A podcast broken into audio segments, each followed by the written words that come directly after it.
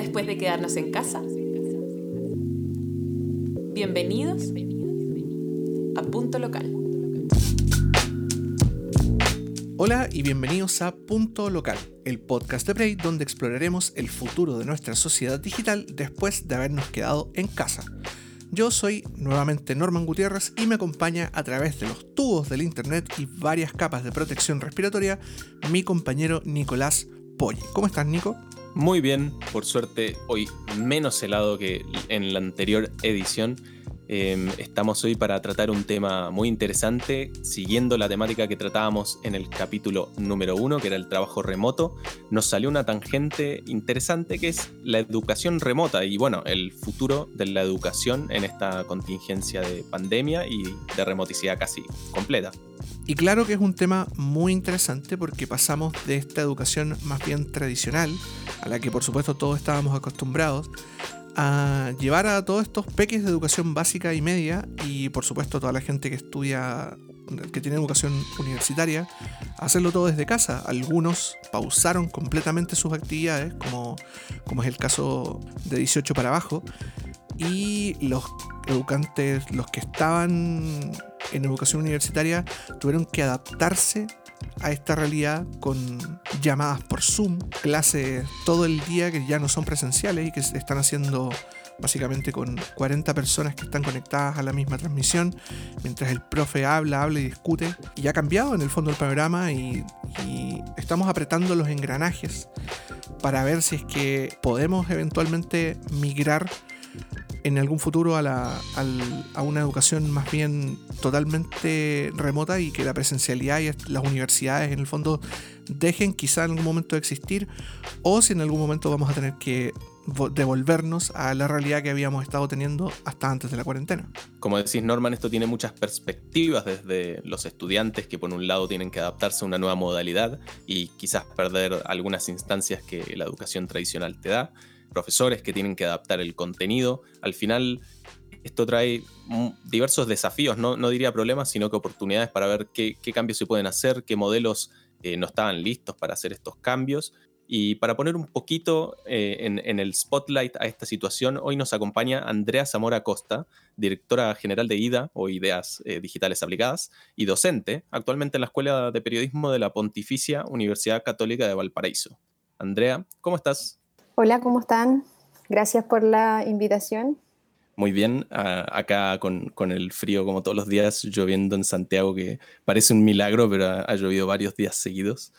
Em, Andrea hoy nos acompaña para charlar sobre la transformación acelerada que está viendo la educación presencial eh, durante la pandemia y se puede decir acelerada porque la digitalización de la educación es algo que está hace rato, eh, hay muchísimas plataformas que se están encargando de esto y hay muchas universidades que también ofrecen programas 100% digitales como eh, parte del el, cual vos eh, otorgas en, la universidad. pero en el contexto que nos encontramos hoy día de la pandemia, hemos, hemos cambiado un foco 100% digital. Todos los estudiantes... Forzadamente digital. Claro, extremo, un, un salto eh, totalmente brusco que quizás para muchos que ya tenían ciertas plataformas instauradas eh, fue un poquito menos atolondrado y para otros quizás fue encontrarse con desafíos nuevos todos los días. Eh, Andrea, desde tu propia experiencia como educadora y también como una persona que participa en espacios digitales constantemente, ¿cómo, cómo has estado viviendo este nuevo contexto?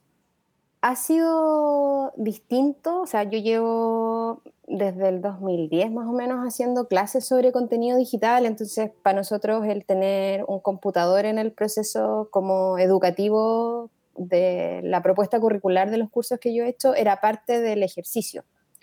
Eh, entonces no era tan ajeno tener que interactuar con una máquina o con un software para poder eh, revisar los, distintos contenidos del curso.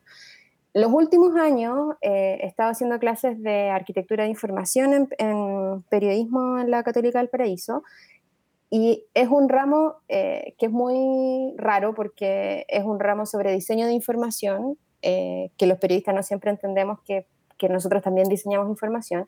Y por otro lado, es un ramo súper análogo, o sea, los chiquillos hacen mucho trabajo en papel, dibujan wireframe, hacen card sorting con post-it. Eh, entonces, el computador siempre para nosotros fue más bien una cuestión accesoria y no una herramienta como 100% de trabajo para, para, el curso. Y este año, eh, como la universidad está cerrada a la actividad presencial, eh, tuve que rearmar rápidamente eh, los procesos que son además súper colaborativos, los chiquillos trabajan harto en grupo, em, y ha sido em, un poco ripioso, principalmente porque, em, y que es una de las cuestiones que a mí me preocupa en realidad, eh, creo que tiene como dos dimensiones. Uno que tiene que ver con, con acceso a tecnología, es decir, que tú tengas un computador en tu casa, que tengas una buena conexión, eh, que, que, tengas el espacio físico para poder estar en clase. Eh, y eso, más allá de lo que ha hecho la universidad, que les ha facilitado modems o dispositivos de, de banda ancha móvil o computadores, Em, si tú vivís con mucha gente, no deja de ser complicado porque no es el espacio de una sala de clases donde estamos, no sé, 20, 30 personas hablando de un mismo tema, sino que estáis eh, con tus papás o con la gente que viváis, todos como en una, en una situación similar, pero con, con, focos distintos. Eso por un lado. Y lo otro es que yo también siento, y eso me, me sorprende mucho, que hay como un, un analfabetismo digital funcional, así como el analfabeto funcional que, se puede mover, que, entiende pero no comprende, o sea, que, lee pero no comprende. Yo siento que hay muchos chiquillos que tienen como una, tienen pocas habilidades para el uso de herramientas digitales, ¿cachai? Entonces eso, eh, cuando tú les estás enseñando a usar un software, en paralelo enseñarles los contenidos del curso, es súper difícil porque como no manejan el software, sienten que no van a entender los contenidos y no logran ver el software como una herramienta de trabajo más que como el contenido mismo que tú le querías enseñar, ¿cachai? Eh, entonces ha sido bien como accidentado porque además en la, en la escuela los chiquillos eh, estaban movilizados, entonces yo estuve, no sé, dos meses haciendo clases en monólogo sin nadie en, en, la sala, entre comillas, eh, que igual es súper raro, como no tener el espacio de discusión de una sala de clases o de conversación que puede ser una sala de clases. Eso, Andrea, de, en el fondo hacerle clases como al vacío, es en el fondo una imposición de parte del mundo académico, o sea, te lo piden como que igual, aunque no haya nadie en la, en la, en la sala de clases, tengas que hacer clase igual, como que tienes que, en el fondo, cumplir con tu hora porque tú estás siendo un, un ente que trabaja igual de todas formas. Sí, eh, lo que pasa es que la, la, movilización al no estar reconocida por la universidad, no hay suspensión de clase. Entonces, tú como estudiante tienes la opción de ir o no a esa clase. ¿Cachai? Entonces, lamentablemente, eh, y que ahí es donde a mí me, me, hace cuestionarme como el sentido de comunidad que tienen hoy día las generaciones más jóvenes, ¿cachai? Eh, hubo en paralelo como un proceso de funa a los que iban a clase. Entonces, eh, entre exponerte a la funa por ir a clase y, y, quedarte en tu casa acostadito y poder ver el video de la profesora después, eh, lo veía después. Entonces, eh, nosotros con mis otros colegas era como la metáfora de la maratón de Netflix, ¿cachai? Van a tener una maratón de arquitectura de información, mañana de marketing no sé qué, pasado de teoría de la comunicación, ¿cachai? Porque como la universidad nos pedía grabar la clase igual, eh, tú podías verla otro día. No como cuando estás en movilización eh, presencial, que si no vaya a clase y el profesor hizo la clase, te la perdiste nomás. No tenéis posibilidad de verla, de verla después. Y eso, eh, sí, pues te significa que tú hacías una clase al vacío, donde no tenéis capacidad, o sea, no tenéis em, personas preguntando, los contenidos uno los revisa más rápido además, o sea, no sé, yo tenía, por ejemplo, materiales para dos horas y media de clase y en media hora yo grababa todo el contenido, ¿cachai? Y era como, supongo que alguien lo va a revisar y va a tener alguna duda, entonces eh, es súper como solitario eh, y frustrante porque no, no tenéis certeza de si los chiquillos revisaron o no, entendieron o no, qué entendieron, ¿cachai? Eh, más allá de que tú podáis repensar ciertos contenidos, ser un poco más descriptivo en lo que estáis revisando, eh, esta idea como de, de, que uno tiene eh, presentaciones eh, como apoyo a lo que estáis explicando se cambia porque tienen que ser presentaciones más extensas, con más contenido, que, que tú las puedas leer y entender a lo que van, ¿cachai? Entonces, es súper distinto. Claro, o en, su efecto tener que estarte repitiendo porque no tienes el feedback claro de estar en la sala de clase y saber que tus alumnos están tienen pueden resolver las dudas inmediatamente o no, porque finalmente las clases se transforman en un binge, watch de Netflix. Exacto. Más que en una clase eh, como si pensamos en este paradigma como clásico de la educación en el fondo.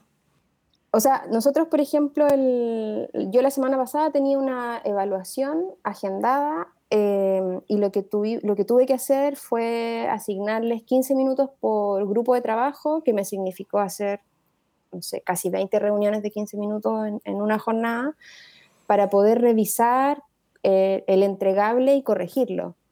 Porque en, este, en, este, en esta revisión post que ellos hacen del contenido, claramente habían cuestiones que no estaban bien resueltas y que eran un, eran un producto súper deficiente eh, en términos de entregable. Entonces ahí uno también se, se enfrenta como, como, profesora a la disyuntiva, ok, se los recibo así porque yo ya pasé el contenido y ellos no preguntaron o no tuvieron dudas en su momento, no plantearon dudas en su momento, o me interesa que ellos aprendan y me junto con ellos y les explico y les hago ver cuáles son los errores, ¿cachai? pero es súper eh, desgastante también porque finalmente eh, creo yo, y no sé si, o sea, estoy tristemente convencida de que puede ser un tema generacional también, eh, como esta incapacidad de ver que para el otro también es difícil. ¿Cachai? O sea, por ejemplo, en mi caso yo hago clases con mis hijos del otro lado de la puerta, tengo una guagua de siete meses, ¿cachai?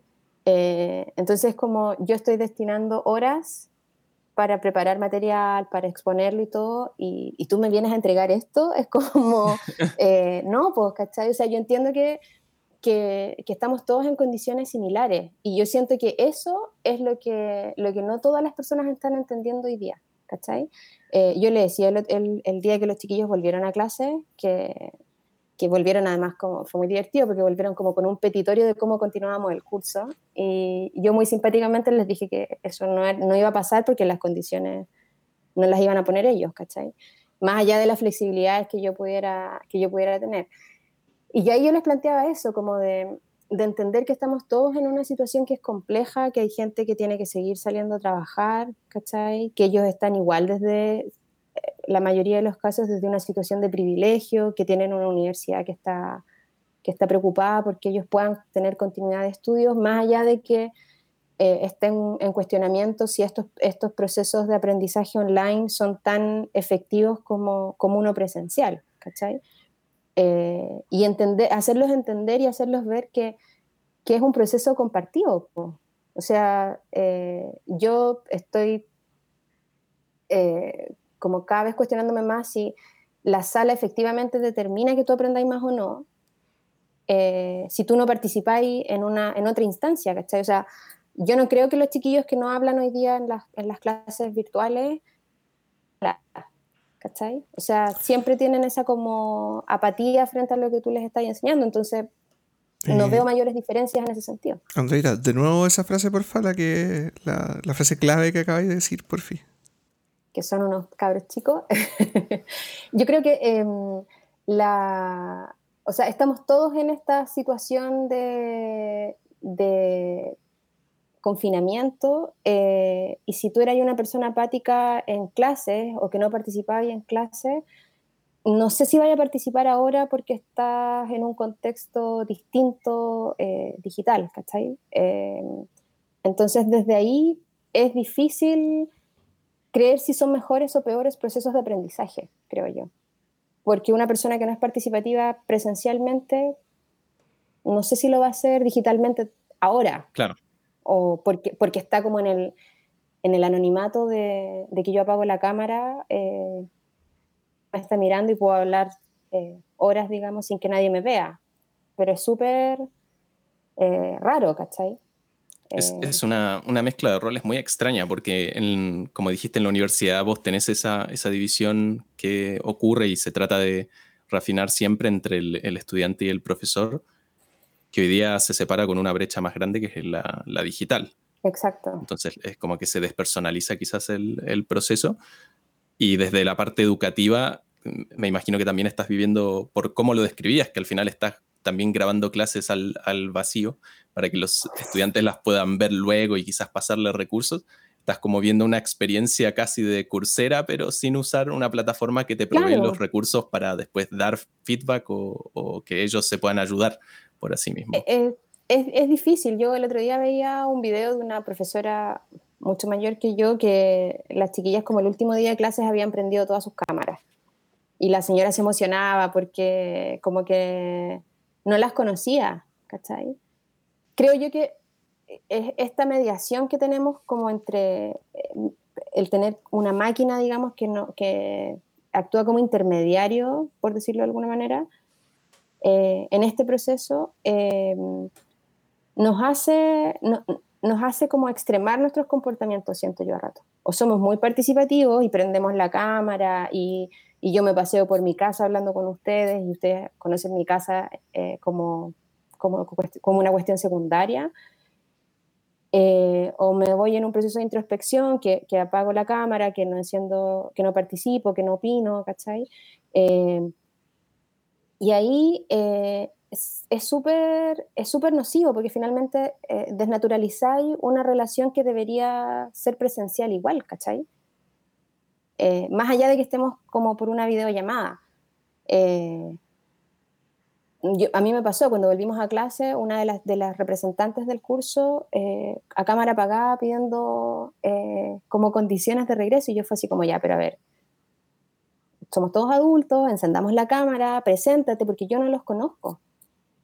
¿Cachai? Porque no alcanzamos a tener clases presenciales, no es que hayamos estado a mitad de semestre, entonces yo ya me sé la mitad de los nombres y, y cacho más o menos quiénes son los líderes por grupo o quiénes fueron mis interlocutores, ¿cachai? Ahora es nada, es partimos un semestre online, con todos tratando de adaptarnos de la mejor manera, con, profesores adecuando eh, contenidos, ¿cachai? Y, yo lo digo súper desde el privilegio, porque yo trabajo en digital, entonces para mí trabajar con un computador o preparar una presentación no es tan ajeno, ¿cachai? Es algo que hago cotidianamente. Pero hay otros profes que, ojo, no necesariamente porque sean mayores o menores que yo, eh, o sea, que porque sean mayores van a tener menos experiencia. Hay profes más jóvenes que es como, cómo funciona esta cuestión, ¿cachai? Claro, que son profundamente analfabetos en el fondo.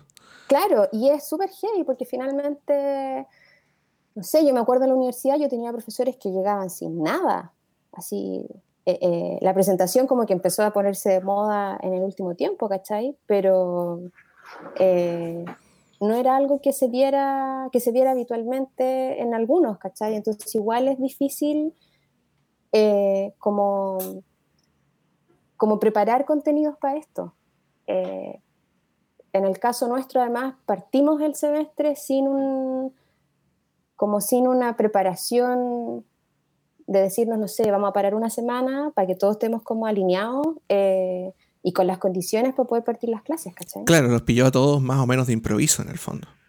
Súper de, súper, súper, súper de improviso. Claro, eh, precisamente para allá quería ir un poco igual. Eh, porque obviamente estamos, hemos visto el lado, el lado más como de los estudiantes en el fondo eh, y como las preocupaciones que los atañen a ellos y en el fondo también los, los, saltos que han tenido que dar para poder adecuarse a esto. Pero eh, me imagino que también existe cierta resistencia desde el mundo académico también, o sea, desde los funcionarios, desde los, digamos, la gente que administra la, universidad en el fondo, que también a, ellos también los pilló de improviso eh, toda esta situación. ¿Tú sientes, Andrea, que existe en el fondo o existió cierta resistencia a este cambio, a subirse al tren del full digital, al menos este semestre?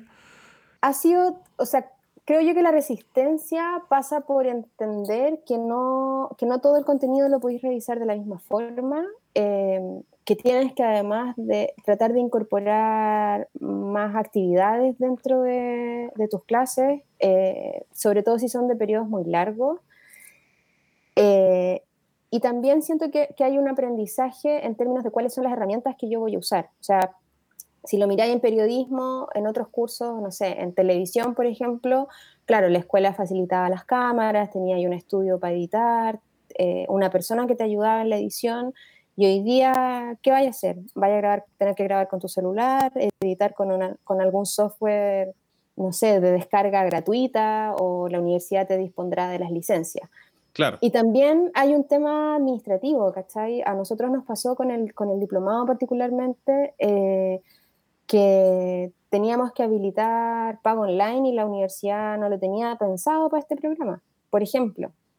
¿Cachai? Entonces, ¿qué vamos a hacer? Vamos a pagar con cheque en el 2020, que significa que yo le pido a alguien que se exponga en ir a un banco o a una oficina a entregar un cheque, ¿cachai? Es como, creo que este, este proceso eh, ha evidenciado desde cuestiones súper como que hay gente que, que, si no sale a trabajar no, no, tiene que comer, básicamente, hasta cuestiones más banales como que hay universidades muy prestigiosas que me van a retar después, pero no que, que, no tienen formas de pago digitales, pues, ¿cachai? Es como, amigos, estamos en el 2020, o sea, no...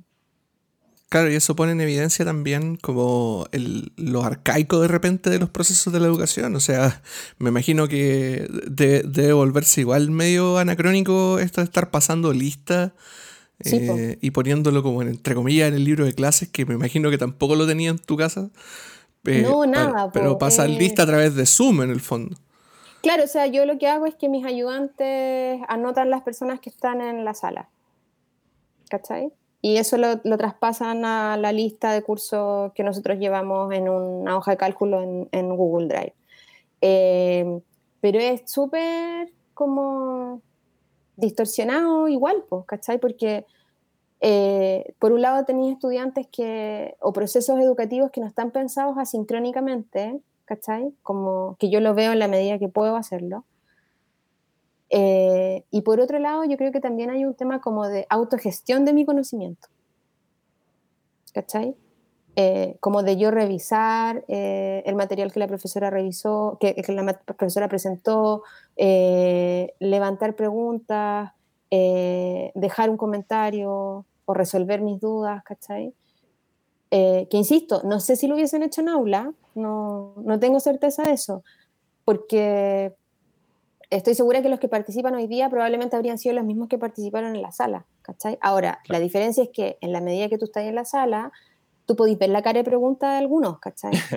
Entonces podéis decirle, no sé, eh, Norman tiene alguna pregunta, le quedó claro, y como que lo interpeláis, amigo, estáis con cara de pregunta, eh, pregúntame, pues si para eso, para eso estoy acá, si, si soy la profesora, tengo mi, mi función es poder resolver tus dudas. ¿cachai? Sí, pues te queda alguna duda, pregúntame al tiro. Claro, ¿cachai? O no sé, yo a veces, ponte tú, cuando se empezaban a reír como en grupo, ya, contemos el chiste para todos y nos reímos entre todos, ¿cachai? O llegaban con comida, eh, ya, la próxima clase, el desayuno lo invito a usted, lo invito, ¿cachai? Como, como, como, Moderación. de- claro, como decirle, amigo, no podéis llegar con papas fritas, a la- fritas de verdad a la clase, ¿cachai? Oh, qué rico. Sí, pero era, no sé, unas llegaron con empanadas, ponte tú, y era como broma, pero bueno. Eh, entonces, es como que también el- en la medida que tú tenías a un alguien al otro lado, que está con la cámara apagada, por lo tanto, y todos lo hemos hecho además, tú no tenés certeza que la otra persona está al otro lado efectivamente, ¿cachai?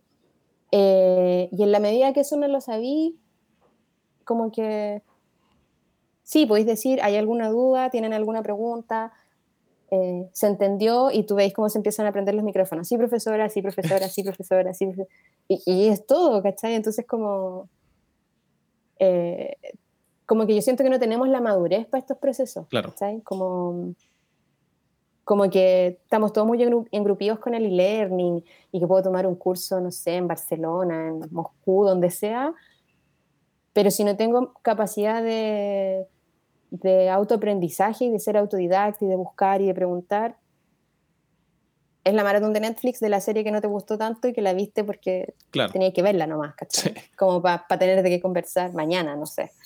Ahí ca- cada vez que desarrollas una pata de, de algún elemento que se quita la educación tradicional, casi que me hace acordar a, la- a una, a esas pruebas de usabilidad de, bueno, si quitamos tal elemento, ¿qué pasa?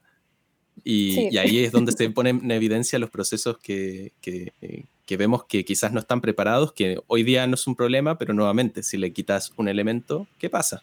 En este caso, si se quita lo presencial, eh, claro, nos, perdemos muchas veces de estas repreguntas, cómo suplimos ese hueco. Creo que en este contexto hay, hay un montón de cosas que hemos quitado. Sí, y, y, también es cómo incorporamos cosas más adecuadas. Em, no sé, hay mucha herramienta colaborativa dando vuelta, em, muchos, muchas aplicaciones que también liberaron sus licencias para educación, eh, pero el cambio es tan drástico y es tan como, como en el momento que, que el proceso de adaptación de todos también es, es complejo, ¿cachai? No sé, yo lo comparo, por ejemplo, con el terremoto del 2010, como que uno sabía lo que tenía que hacer. Es como, voy a decirlo súper simplificadamente, pero se cayó el edificio, rescatamos a las personas, tratamos de salvar a las más que podemos, o, después vamos a demoler el edificio, lo, vamos a hacer de nuevo o, o, no.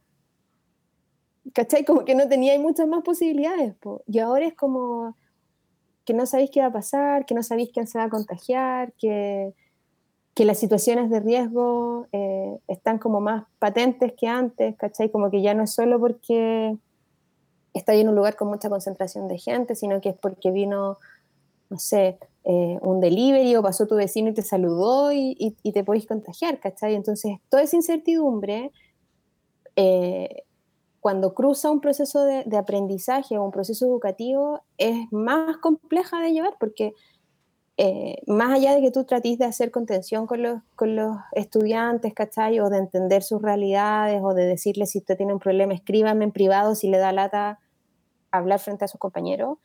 Ese, ese estrés, yo no sé cuánto te ayuda a ti a ser como resiliente y a decir, eh, este ramo, por ejemplo, es una oportunidad para mí porque puedo aprender cosas que no, que no voy a aprender en mis otros ramos, por decirlo así, ¿cachai? Porque además, en mi caso particular, mi ramo es como, el, como de una línea digital, pero es el, entre comillas, como el menos digital tradicional de todos, ¿cachai? Porque yo estoy enseñando experiencia de usuario, yo no estoy enseñando ni a ser community manager, ni a hacer contenido multimedia, ¿cachai? Porque mi foco es otra cosa, ¿cachai? Entonces, súper difícil. Eh, mi curso parte con la pregunta de qué servicio de información diseñamos que no sea noticia. Y como que les rompí el paradigma de que yo estudio periodismo para escribir noticias, ¿cachai? A cabros que, que crecieron con la tecnología. Entonces, ahí es cuando como que yo me siento como como que soy muy vieja para yo estar pensando en esto y ustedes que son más jóvenes y que tienen toda la tecnología en su día a día, no, ¿cachai? O sea, yo usé teléfonos con tecla. ¿En serio tú no estás pensando en que puedes grabar con tu teléfono? Así como broma, ¿cachai? Eh, y sí, pues, yo creo que ellos también los descoloco un poco esta señora loca que habla de la tecnología, ¿cachai? Pero, pero es eso, es como, como efectivamente vemos oportunidad. Yo les decía el otro día, es como, están viviendo, esto es como haber reporteado la Segunda Guerra Mundial, ¿cachai? Y ustedes están en sus casas acostados, en serio, así broma, ¿cachai? Qué capacidad tienen de aprender de esto, ¿cachai? De, generar contenido que sea bueno, em, de pensar en ideas, ¿cachai? Que puedan ayudarle a las personas a mejorar su calidad de vida hoy día, porque ya no nos sirve pensar en mejorar la calidad de vida mañana. Eh, como ese es el desafío, eh, y ustedes están, están discutiéndome que, que no, que o sea, no está mal que, que, le discutan a la universidad que no todos los compañeros tienen las condiciones, ¿cachai? Eso, eso habla bien de ellos también. Pero, pero eso no se soluciona quedándote enojado en paro, pues, ¿cachai? Se soluciona haciéndote cargo. Entonces, como, eh, no sé, pues, eh, yo el otro día les decía, si ustedes tienen redes sociales eh, gratuitas en, en sus teléfonos, en sus planes de teléfono, avísenme, yo no sé, pues subiré mis, mis clases a Instagram, ¿cachai? Eh, o se las mandaré por WhatsApp, no sé, pero, pero díganme, pues, ¿cachai? Eh, si tenemos una solución tecnológica para esto, pensémosla entre ambos, pues si, si esta cuestión no es unidireccional. Para mí la idea del profesor que se para adelante y da clases y todos le dicen sí, profesor, como, no sé, como video de Pink Floyd, ¿cachai? Ya, ya fue, pues, y no está la tecnología para eso, ¿cachai? Justamente para allá, para allá quería ir, eh, en el fondo, como, como en la conversación. Porque pasa, pasa Andrea, que tú, este, esta incertidumbre que mencionas, eh, se vive en el fondo en todos los niveles, porque los alumnos no tienen las capacidades para poder aprender o, no quieren aprender a, usar las capacidades que ya tienen, eh, y el mundo académico no haya la hora de volver al paradigma tradicional, porque por una parte el cambio siempre es peligroso. Eh, y por otro lado, no, no está, vivimos en una incertidumbre muy terrible donde no sabemos si vamos a poder volver a la normalidad en el fondo. Em, va, y la pregunta yo creo que va hacia, hacia saber si es que, eh, o, en el fondo, cuál es tu sentimiento sobre ese cambio. Como, ¿vamos a cruzar una línea después de esto? O sea, en el futuro, cuando ya la pandemia se calme un poco, eh, vamos a, volver a las salas de clase y nos vamos a reordenar de la forma más tradicional posible o quizá estos cambios digitales que estamos introduciendo hoy día en la educación eh, van a permear y se van a transformar en el fondo en una herramienta de cambio y finalmente la educación va a terminar cambiando tal como ha cambiado el trabajo, por ejemplo? Yo creo que ahí el, desafío, o sea, no es solo para la educación. Nosotros eh, en, IDA eh, nos habíamos cuestionado mucho rato el, si éramos capaces de trabajar remoto, por ejemplo. Y hoy día tenemos que ser capaces de trabajar remoto, porque si no la empresa no funciona. Eh, y es súper drástico, ¿cachai? Eh, y creo yo que en, educación eso, eso tan drástico a lo mejor puede estar un poco más amortiguado eh, o, o, puede ser más progresivo a lo mejor, pero va a depender de la propia capacidad de entender cómo tú usas la tecnología como un instrumento, ¿cachai? Como un medio para algo y no como el fin en sí mismo. ¿Cachai? O sea, yo no, no a mí me cuesta pensar en, en procesos eh, educativos o en contenidos curriculares eh, que sean funcionales solo digitalmente o solo presencialmente. ¿Cachai? Entonces, en la medida que nosotros entendemos que, esto es un medio que a lo mejor va a permitir que, por ejemplo, en vez de yo hacer, no sé, un curso, eh, yo además como viajo a Valparaíso junto horas, entonces hago un, curso que son, no sé, dos horas y media de clase, a lo mejor voy a poder hacer una hora de clase y esa otra hora y media los chiquillos van a poder hacer otras cosas digitalmente, por ejemplo, si volviéramos a lo presencial, ¿cachai? Eh, que implica que, que hay autogestión, que, que, yo les doy encargos y ellos los, los, resuelven digitalmente y que podemos tener como, entre comillas, una relación digital, ¿cachai? Eh, pero creo yo que va a ser, en la medida que no entendamos que esto eh, es progresivo y que, y que tenemos que, que, ver la tecnología como algo funcional, como algo que nos ayuda a, ¿cachai? a hacer cosas más que, más que la tecnología en sí misma, eh, si eso no se entiende así, mi, mi, sensación es que puede ser drástico como en términos nocivos, que es como o volvemos al modelo tradicional, pero así a rajatabla, y con un profesor, como decía recién, un profesor que expone y un alumno que escucha, o es una super oportunidad y, y entendemos que el proceso de aprendizaje es común, ¿cachai? Eh, a mí me, gusta me gustaba, porque este año me lo he cuestionado mucho, hacer clases en pregrado porque sentía que en la medida que eran eh, personas más jóvenes que yo, tenían un acercamiento a la tecnología que era distinto y a la realidad en general que era distinto. Entonces eso para mí era oportunidad porque yo podía estar como, entre comillas, actualizada de un grupo de, etario en el que, con el que yo no me relaciono habitualmente, ¿cachai?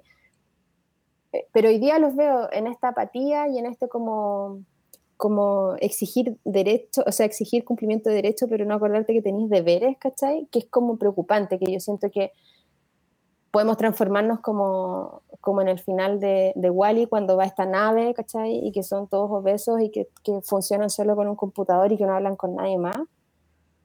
Eh, que a lo mejor no es tan ficción, pues, ¿cachai? Más allá de que no vayamos en una nave espacial, pero, pero sí que nos volvamos súper individualistas, y que, y que nuestro entorno, en la medida que deja de tener como, como territorialidad o como presencialidad, eh, se vuelve eh, como aislacionista también, ¿cachai? Eh, si no lo sabemos gestionar de una manera más empática con el otro.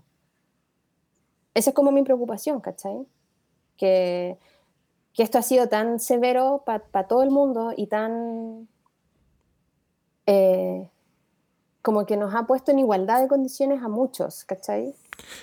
Igual, eh, Andrea, estos métodos como, y, te, te, planteo el contrapunto en el fondo, estos métodos más aislacionistas, como lo planteas tú, en el fondo ya existían, o sea, ya, ya existen alternativas de aprendizaje que no necesariamente eh, van en la funcionalidad de la sala de clase. O sea, el ejemplo que tengamos todas estas herramientas como Coursera, como Platzi, como Creana, eh, validan en el fondo que existe esta otra metodología que quizá podemos tener toda esta discusión de que también eh, es como la, la, neoliberalización de la educación, así a rajatabla totalmente, pero, pero independiente de, lo válido que podamos encontrar o no como la, pata más económica de la educación, eh, es una alternativa válida de todas maneras. Sí, es, es, una, es una alternativa válida de, de yo aprender, ¿cachai? pero, pero cuáles son las habilidades que yo necesito al momento de contratar a alguien, por ejemplo. ¿Cachai? Eh, yo necesito solamente una persona que es eficiente en su trabajo o necesito una persona que es eficiente en su trabajo y que sabe trabajar en equipo, por ejemplo. ¿Cachai? Entonces, claro, eh, en la medida que tú, que tú podís como eh, tomar, tomar los cursos que, que, se te ocurran y a lo mejor tener mayor capacidad en términos de tiempo, porque ya tus tiempos de traslado no existen, etc. Eh, sí, podía aprender más y, y, bacán que así sea, ¿cachai? Pero también es como, es como mantenemos este sentido romántico de la universidad, por ejemplo. De que es un lugar donde tú vayas a aprender, que es un lugar de conocimiento, que es un lugar donde yo puedo interactuar con otros y aprender de esos otros, ¿cachai? Y eso yo siento que es súper... Era súper frágil, ¿cachai? Como que nos creímos ese cuento y hoy día eh, estamos viendo que eh, somos súper individualistas todos, aunque no nos guste la idea, ¿cachai? Como... Eh, como de no pensar en, en, cómo conversamos sobre esto y cómo generamos procesos de conocimiento y de creación, eh, como desde lo creativo juntos, ¿cachai? Eh, porque estamos cada uno en sus casas, Y eso es lo difícil, ¿cachai? Eso, eso es súper difícil. Eh, porque, no sé, yo, yo le veía cuando le decía a los chiquillos así como, oye, pero es que no puede ser que ustedes estén amenazando a sus compañeros porque vienen a clase. Yo tengo mail de, de estudiantes, ¿cachai? Que es como, no sé si mi grupo eh, es partidario de volver a clases o no. Y yo me imaginaba con mi grupo de amigos cuando estaba en la universidad, todos teníamos súper claro quién estaba a favor del paro y quién no, ¿cachai? Porque ahora no se lo pueden decir. Así como, porque este miedo como, como a pensar distinto? ¿Cachai? Eh, sin ánimo de, de malentender la libertad de expresión y que tengamos a, perdonen la palabra, pero a pelotudos eh, no sé, justificando el racismo, ¿cachai? No ese tipo de libertad de expresión, pero sí poder decir en un espacio donde son mis compañeros de curso, ¿sabéis qué? Pucha, no sé, yo estudio con crédito, para mí irme a paro es un problema, voy a ir igual a clases, ¿cachai? Que no puedan decir eso, yo encuentro que eso es lo preocupante, ¿cachai? Yo creo que no vamos a dejar de aprender o de consumir conocimiento, porque no sé si es aprender realmente, eh, pero sí podemos como deshumanizar eh, las relaciones, ¿cachai? Y volvernos en este temor de que nos van a funar, o, o, en este a mí me dan todo lo mismo, yo puedo tomar el curso que quiera en Platzi, en Coursera, en la universidad, donde sea, y no necesito ir a algún proceso formal, ¿cachai? Ahí es, eh, es, es un, un, paradigma, como vos decís, de, de, fuerte impacto, porque son cosas que se han por sentado, por así decirlo, la socialización que se hace en ambientes educativos es muy importante también para el desarrollo personal. Y lo digo viniendo también como alguien que, que, me gustó mucho mi experiencia educativa presencial y adoro la experiencia educativa digital y, soy como acérrimo eh, protector de la misma. Pero viéndolo desde la perspectiva que presentaste de un profesional que tiene que luego interactuar para saber cómo trabajar en, en un ambiente laboral, tenés razón, es, es, completamente necesario esa interacción entre profesionales del mismo rubro. porque, bueno, en el periodismo más que nada, si no, si no aprendes las relaciones Claro. eh, para, no, no podés generar vínculos y los vínculos en el periodismo son más que necesarios eh, a la hora de, bueno, de, de reportear, generar. sí, po, Sí. sí. O sea, es que, es que por eso te digo, o sea, eh, cómo nosotros continuamos o, o- o fortalecemos los procesos de conversación, ¿cachai? Eh, los procesos de discusión, eh, de cómo entendemos que lo creativo no es solamente que a mí se me ocurre una buena idea y yo la ejecuto, ¿cachai? Eh, a nosotros nos pasa hoy día co- con el equipo, con el equipo que yo lidero eh, y donde me acompaña el, el Rodrigo Vera. Claro, pues no es solo en la daily, ¿cachai? Donde yo Claro. cuento en lo que estoy, sino que es como eh, en Slack o, o hacemos una call para ponernos de acuerdo en cosas o para explicar mejor cosas, porque también no nos engañemos, ¿cachai? Hay una brecha de comprensión lectora en este país que yo entiendo lo que quiero cuando leo, po. Claro, en su defecto el, el texto da para mucho. Claro, y es, es un proceso muy subjetivo, ¿cachai? Entonces, ¿cómo nosotros efectivamente, y nos lo cuestionábamos el otro día con, en una reunión de profesores, eh, ¿ustedes contratarían a los estudiantes de hoy día para una pega? Con la actitud que yo veo hoy día, soy muy responsable en decirlo, y si tengo la mala pata que me escuchen voy a tener un problema, pero no me importa. Eh, no, no los contrataría. Y no los contrataría precisamente por esa apatía, ¿cachai? Como por esa no sé si una superioridad moral, pero como de creer que, que solo se las pueden arreglar. Y a lo mejor sí se las pueden arreglar, pero no es el tipo de persona que tú querías en un equipo. ¿Cachai? Tú efectivamente necesitas a alguien que solucione problemas, que sea creativo, eh, que sea autogestionado, ¿cachai? Pero también necesitas a alguien que tenga capacidad de crítica y capacidad de exponer sus ideas frente a otro y defenderlas, ¿cachai? Eh, yo lo, lo veo cuando los chiquillos presentan, es como, no, presenta tú, no, presenta tú. No, es que a mí me da, y yo así, oye, ustedes estudian periodismo, así, broma que les da vergüenza hablar en público. Así como, no puede ser, pues, ¿cachai? Se supone que es tu primera habilidad el la capacidad de improvisar y hablar en público, si estudias periodismo, ¿cachai? Eh, uno podría esperar que no entendieran matemáticas, pero no, no me digáis que no tenéis capacidad para pararte frente al mundo y, y dar tu opinión, ¿cachai? Entonces, también tiene que ver, creo yo, eh, y eso no lo vamos a ver ahora, lo vamos a ver en 5, en 10 años más, cómo se formaron los profesionales hoy día, ¿cachai? Eh, qué habilidades distintas tienen, si tienen mejor relación con la tecnología, si la pueden usar mm, de manera más creativa, más eficiente, bacán, ¿cachai? Pero si son todos unos niños ratas, no, no podemos, ¿cachai? Tú no podés trabajar con un equipo de niños ratos. Tú necesitas que las personas conversen, se conozcan, se pongan en el... Nosotros, yo que trabajo en diseño de experiencia, tengo que tener la capacidad de ponerme en el lugar del otro, ¿cachai? De tratar de entender cuáles son los dolores que tiene. Y si no los veo, no funciona. pues. Claro, todas esas habilidades blandas que uno esperaría que toda esta gente aprendiera presencialmente en el fondo. No sé, a mí me ha pasado, ponte tú, que ah, he visto a alguien llorando antes de entrar a clase.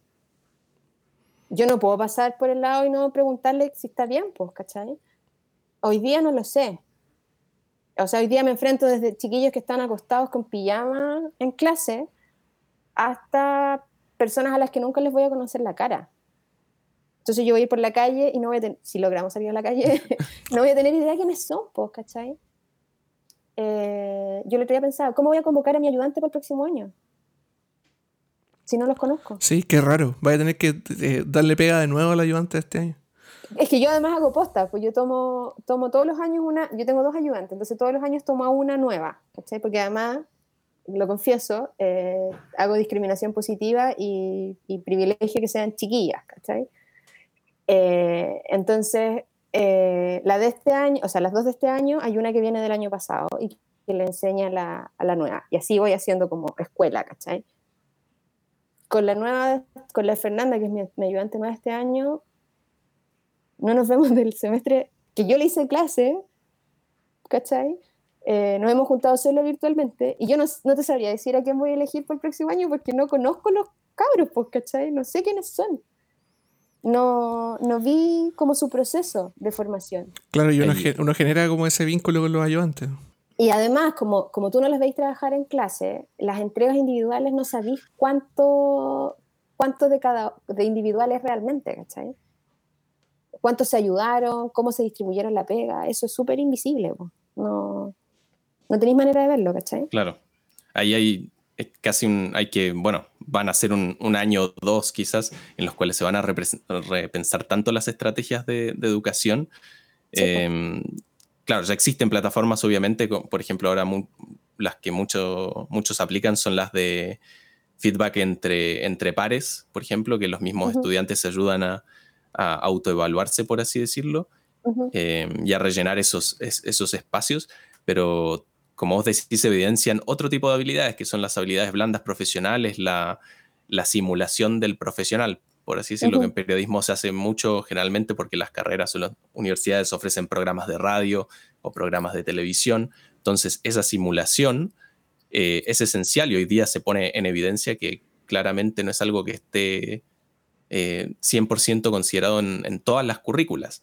Eh, porque en algunas pueden ser, no sé, quiero ir a algo más técnico, quizás en alguna carrera más matemática, vos puedes aplicar todos los procesos que quieras, pero si no tenés los flujos constantes de interactuar con un equipo de investigación, eh, muy difícilmente tengas visión, por ejemplo, para llevar a cabo esos procesos. Entonces hay que ver cómo también traducimos ese tipo de interacciones a un ambiente digital sea quizás con protocolo, proceso, ¿no? ahí es muy complicado. Claro, y, y, ahí corría el riesgo de, de, volverte muy procedimental también, ¿cachai? Claro, como que tengamos a tener todos los días para todo. Reuniones de grupo con cierta, sería, es, bueno, es complicado, es, muy complicado. Es súper complejo, es súper complejo. Yo no sé cómo lo estarán haciendo como en carreras más científicas, ¿cachai? Pero... Eh, creo que sí, creo sí en que la idea romántica como de la universidad, en el espacio donde vamos a pensar y conversamos sobre lo que estamos pensando, está súper distorsionado hoy día, ¿cachai? Eh, y yo lo veo por, porque, por las conversaciones que sé que se llevan, por ejemplo, en el grupo de WhatsApp de mi curso con mis ayudantes, ¿cachai? Eh, las dudas que plantean, como las exigencias que plantean, es como, amigo, yo sé que el mundo está cambiando, pero no es como tú lo estás imaginando, ¿cachai? Es como, eh, ten como, como un poco de disposición también a hacer las cosas distintas, ¿cachai? A, entender que, que, los procesos de feedback que vaya a recibir hoy día o que, o que tu capacidad de revisar bibliografía tiene que ser otra. No puede ser la misma, ¿cachai? Obviando que, porque la, obviando que la biblioteca está cerrada, ¿cachai? Pero no sé, ponte tú, el, otro día eh, una, una de mis ayudantes me decía, es que, profe, usted puso unos conceptos en inglés y los chiquillos no saben qué son. Y yo sí, pero amigo, es como, está Google, ¿cachai? Nosotros teníamos diccionarios de papel, teníamos que buscar hoja por hoja la palabra, y no siempre estaba. Hoy día tenéis tanta información, tenéis tal capacidad de buscar información, que ahí es cuando a mí como que se me quiebra un poco la cabeza, ¿cachai? Como de, si tienen todo ahí, ¿por qué no son capaces de hacerlo distinto? ¿Por qué no son capaces como de, imaginar otras soluciones o de proponer otras soluciones o de, plantearme eh, sobre qué queremos profundizar en lo que yo les estoy proponiendo aprender, ¿cachai? Sino que se quedan como en, la cosa chica, así como, eh, no sé, tu casa es súper, súper, súper bonita, pero tenía ahí una gota de agua en el espejo del baño y me quiero pegar la gota del espejo del baño. ¿Cachai? Como que no soy capaz de disfrutar, de, de aprovechar el espacio. No, me quedo pegada en la gota del espejo, ¿cachai?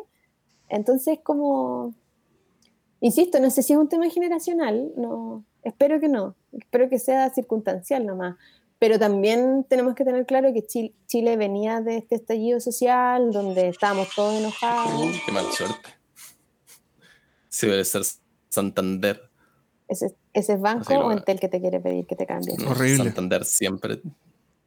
A mí me pasa con los de Claro. Como, no quiero estar con ustedes. Me, cargan, así como dejen de llamar. Odio tu telco, vete. Sí, por favor. por favor. Em, o sea, ahí yo creo que el, el, el desafío está en eso, en, en, cómo, si tú tienes hoy día todas las herramientas o todos los lugares donde puedes acceder a la información, eh, no, no eres capaz de aprovechar esa oportunidad. Yo creo que ese es el desafío que tenemos. Y lo tenemos profesores, lo tenemos estudiantes, los tenemos los que trabajamos, ¿cachai? Eh, que tenemos cierta madurez. Tenemos que ser capaces de, de ocupar las herramientas que existen, de, de buscar, de, de, volver a nuestra capacidad como de descubrir cosas, como de ser curiosos, ¿cachai? Sino que estamos como, a ratos yo siento que estamos como súper achanchados, como viendo la, la, tele pasar, ¿cachai? Como... Claro.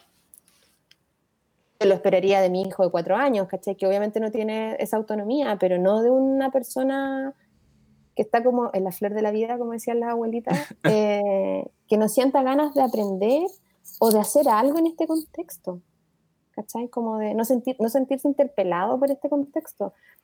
Nosotros veníamos del estallido social donde estábamos todos interpelando el privilegio eh, y es como, pucha amigo, usted también vivía en el privilegio si tiene acceso a tecnología, por ejemplo, o tiene acceso a información, ¿cachai? Si se puede quedar en su casa y no salir a trabajar, ¿cachai? Eh, es como, hágase cargo de eso, pues, ¿cachai? Como, retribúyalo de alguna manera, ¿cachai? Y yo creo que ahí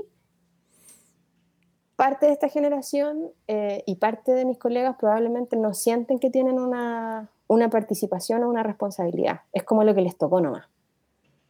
¿Cachai? Y ojalá se termine rápido. Entonces es súper triste a ratos también como ver ese, ese escenario. ¿cachai? De lo que mencionaste del acceso a la educación y el privilegio uh, de tener también acceso a tecnología, ¿podemos decir que la educación remota entonces es, está preparada para ser para todos o es un privilegio hoy día?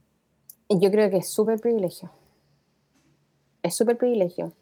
Eh, desde que tenéis personas que, no sé, que viven de allegados, ¿cachai? Para adelante. Eh, yo hace, no sé, 13, 14 años atrás, 14 años atrás, trabajé en comunidades en el sur de Chile, donde eran aislados así, full archipiélago, llegaba un barco cada no sé cuánto tiempo, ¿cachai? Em, y para mí, eh, como ese, en ese tiempo internet no era tan masivo, no tener señal de celular, no tener internet, como que ya filo. Uno tenía que aprender a trabajar con esas condiciones, ¿cachai? Y podíamos hacer cosas muy entretenidas, pero que básicamente no salían a ningún lado porque estábamos lejos de todo. Y hoy día, eh, yo peleaba con la gente que trabajaba en Internet porque les decía, ustedes viven en una burbuja donde creen que todo el mundo tiene acceso, ¿cachai? Y es súper penca ver que han pasado 14, 15 años y que esa situación no ha cambiado en muchos lados, incluso en Santiago, ¿cachai? Como que eh, tú tenías el privilegio de poder quedarte en tu casa o tenías el privilegio de tener las lucas para poder pagar un plan de internet más allá de que, de que tu telco sea mala. Y, y, como que, que heavy que tu problema sea que tu ancho banda no te, no te alcanza, ¿cachai? Cuando hay gente que ni siquiera tiene para pagar el, la cuota del computador. Como dicen, los, como dicen los gringos, hashtag first world problems. Claro, es como, sí, pues, súper de primer mundo, ¿cachai? Entonces como eh, ¿qué estamos haciendo nosotros para eso? Como, como de sacarle partido a este privilegio y no, no usarlo en beneficio propio, en el fondo, ¿cachai? Como de visibilizar a lo mejor a, lo que, a los que lo, lo, pasan mal o tienen menos, no sé, ¿cachai? No, no quiero ser como cursi en ese sentido. Eh, versus seguir pidiendo por delivery, ¿cachai?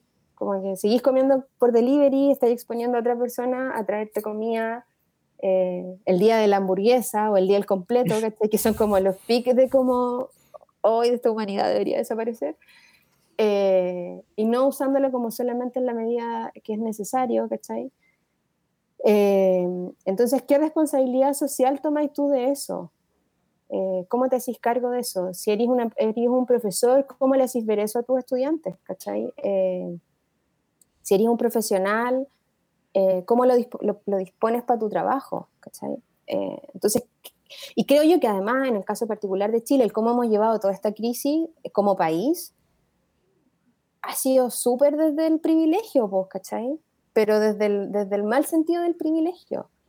Eh, porque cuidamos la economía, porque no nos preocupamos de las personas, Em, porque creímos que no nos iba a pasar porque éramos potencia mundial y resulta que Bloomberg nos dijo que amigos no eran tan millonarios como ustedes pensaban, ¿cachai? Entonces, no eran los jaguares de Latinoamérica, parece. Claro, es como yo ayer, antes de ayer, tú te así como, chuta, Chile no era el país rico que creíamos que éramos, ¿cachai? Es como somos todos pobres, ¿cachai? Entonces también ese privilegio que siento yo que esta pandemia nos, la, nos lo ha hecho ver así muy heavy, eh, no a todos los está interpelando de la misma forma.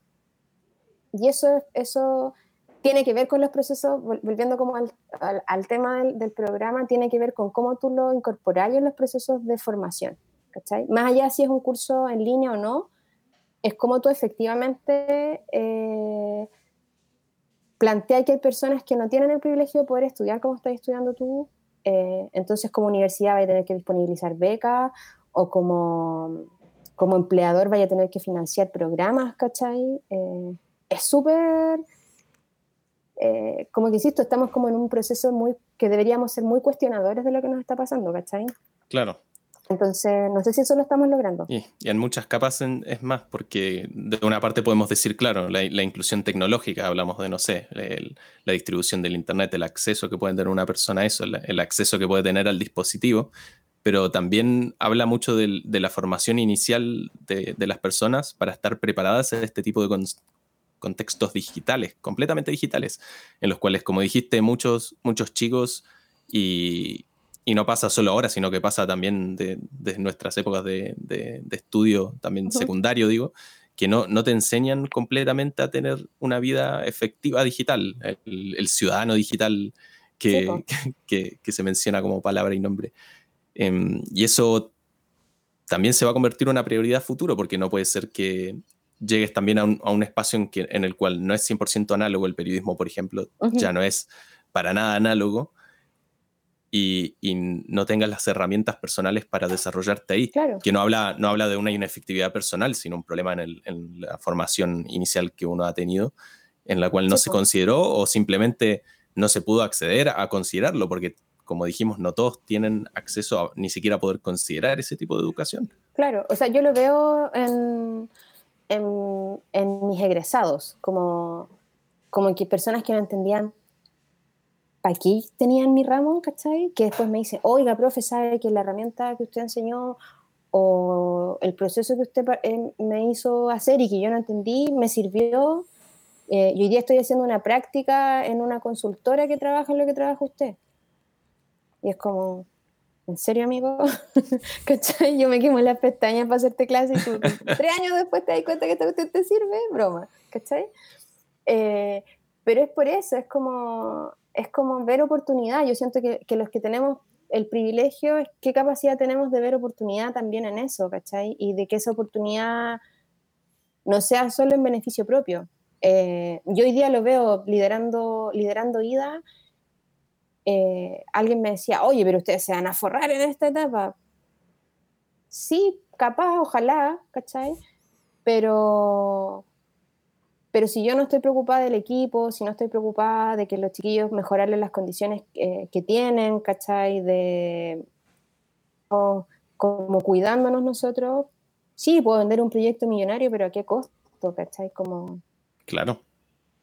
Como también eh, entender eso, ¿cachai? Como eh, qué oportunidad nos presenta esta situación de hacer mejor las cosas también, como de no, y lo veo, no, conoce, con, no necesito ver eh, a las personas que matan en Estados Unidos por su color de piel, ¿cachai? Lo puedo ver aquí en la esquina, eh, afuera de la botillería, de todos los delivery que están esperando, ¿cachai? Cómo hay una desigualdad estructural eh, que hoy día es más patente y cómo nosotros los que diseñamos cosas tenemos oportunidad de cambiarla en algo, ¿cachai? Como de, así como decíamos que si en octubre Chile se acabó, ya pues reconstruyámoslo, pero reconstruyámoslo de otra forma, pues, ¿cachai? Como más solidario, más empático, eh, que puede ir desde mantener el horario para los abuelitos en el supermercado para adelante, ¿cachai? Como que Totalmente. Es, es todo el rato ganar, ¿cachai? Pero se necesita como un liderazgo que lo plantee desde ahí. Eh, y no en esta cosa impositiva, tú me decías recién como la universidad los obliga a hacer clases, sí, nos obliga, entonces, eh, ¿cómo lo flexibilizamos? ¿Cachai? ¿Cómo, cómo lo mejoramos? ¿Cómo, ¿Cómo pensamos en que hay un otro que a lo mejor no lo está pasando bien? Eh, o uno mismo decir así como, sabes que yo lo estoy pasando mal, así como necesito que me ayuden, ¿cachai? Claro, ¿cómo hacemos en el fondo los cambios de base para que esto deje de transformarse en un privilegio y en todos los niveles se transforme en, digamos, un derecho para todos? Sí, sí, sobre todo en, acceso, en acceso, ¿cachai? Como ya vamos a poner, no sé, eh, wifi comunitario en todos los barrios, ya sí, bacán, pero la gente no tiene para pagar la luz. como tenemos un problema anterior que es más crítico. Y eso yo siento que se nos olvida, eso es lo que me da risa, es como, esto yo lo pensaba hace 15 años, oh maldición, seguimos igual y pasa en Santiago. O sea, tenía un ministro que dice, yo no sabía que había pobreza y hacinamiento en Santiago, es como, señor, ¿en serio? Broma. Entonces, eso yo siento que que como que a rato, eh, ahí es cuando yo siento que vivimos como en una sitcom, ¿cachai? Es como todo muy ridículo, no mm. sé.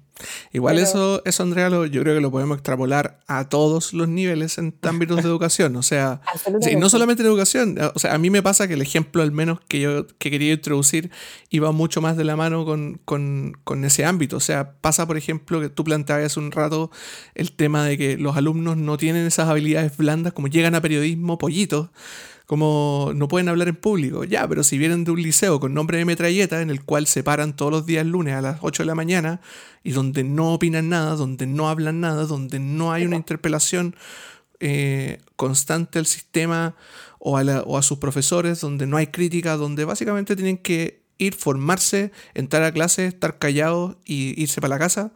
Como si no, no les puedes pedir más tampoco. Exacto, uno no les puede pedir más en el fondo, no ya, el, el problema es de base. Sí, el, Y el cambio va de base, de abajo hacia arriba.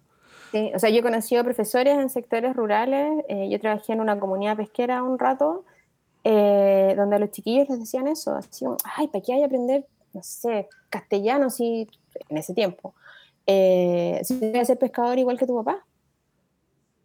¿Cachai? Y era como, mejor aprende matemáticas porque si administras mejor tus lucas. Y es como, si el cabro quería ser escritor, Claro. Ni una posibilidad, ¿cachai? Entonces, yo creo que eh, hoy día el contexto de pandemia y que, a algunos les gusta decir como que nos igualó a todos, eh, yo siento que nos iguala la posibilidad de morirnos, ¿cachai? Eh, porque todos tenemos la posibilidad de morirnos, pero, pero hay un tema de acceso que se hace más severo, que se hace más crítico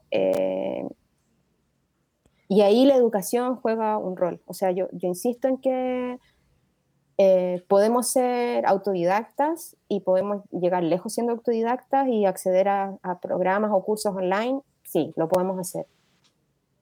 Pero, pero también eh, tenemos ahí una responsabilidad de que efectivamente la educación sea, sea instrumento para que las personas mejoren su calidad de vida. ¿cachai? Y si yo no tengo acceso a ese instrumento, a mejorar mi calidad de vida. Pues. ¿Cachai?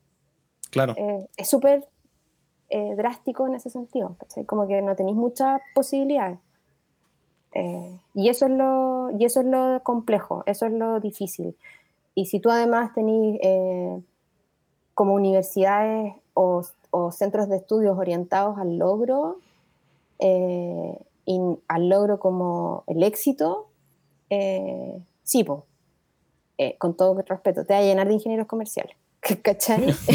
Eh, entonces, hoy día nos dimos cuenta que, pucha, los periodistas y los ingenieros comerciales a lo mejor servíamos menos que los médicos y las enfermeras, ¿cachai? Eh, pero no puede venir una pandemia para decirnos que necesitamos mejor salud, pues como broma. O que necesitamos profesores más, más capacitados para poder enseñar, ¿cachai? Eh, es bien ridícula la situación, creo yo. Bueno, pidiéndole disculpas a la Facultad de Ingeniería para que por favor no nos demande, le damos las gracias a Andrea Zamora por haber participado con nosotros el día de hoy. No, muchas gracias a ustedes por la invitación. Eh, les dije en backstage que encuentro muy positivo que estemos generando contenido en español, que falta muchísimo, eh, y tener espacio también para conversar y para preguntarnos hacia dónde vamos. Eh, Será como un programa eh, y qué cosas, qué, qué, cosas, o sea, los que estamos en este, en este privilegio, qué capacidad tenemos también de, de plantear temas y de cambiar cosas. Más allá de ser una, una, una, metralleta en Twitter, ¿cachai? Claro, exacto, de pensar cómo cambiar el futuro sin estar tuiteando tanto todo el día. Exacto.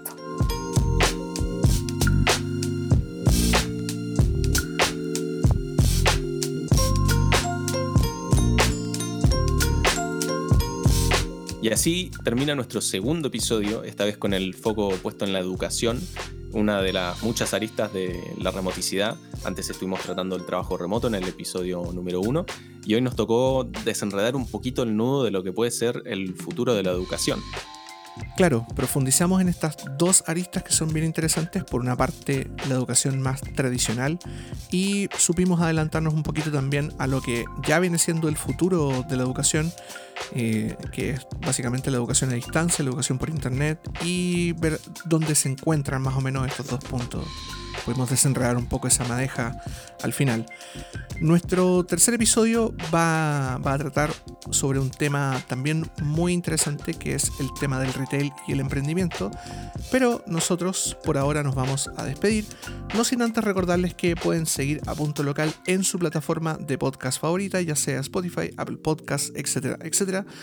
Y además también nos pueden, por supuesto, encontrar en nuestro sitio web preyproject.com donde pueden escuchar todos los episodios de Punto Local y además pueden proteger todos sus equipos.